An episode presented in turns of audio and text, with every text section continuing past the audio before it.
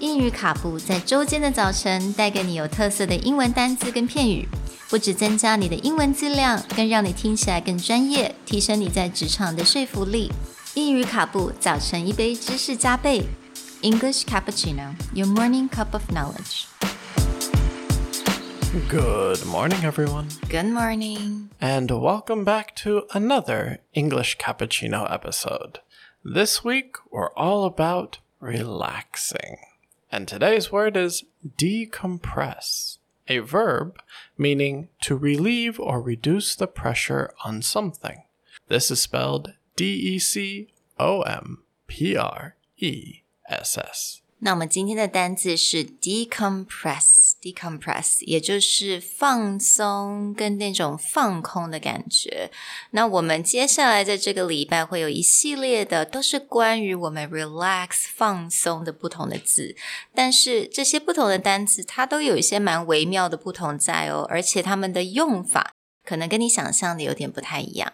With the current situation in Taiwan, a lot of people are on edge. There's a lot of stress going around. And so having the word decompress is there to help you think about if you need to just go somewhere, let it all out. A lot of times you hear people, it's like release my pressure or release my stress. But actually, the word that you should be using is decompress. After a long week of working, I just need to go home on the weekend and decompress.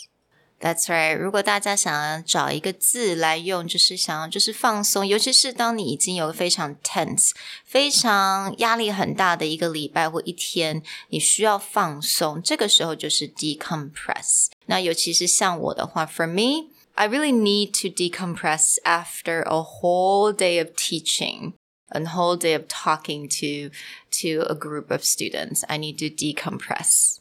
Any kind of activity that allows you just to let go of your stress and pressure. Like for me, it's actually going to play video games. If I can just beat up things on the internet, then I'm usually quite relaxed after that. And that's my way to decompress. Yeah, so I wondered what is your way to decompress? 对我来讲， 可能就是看看一些跟 makeup 有关的 YouTube video，或者看 or ASMR videos. ASMR。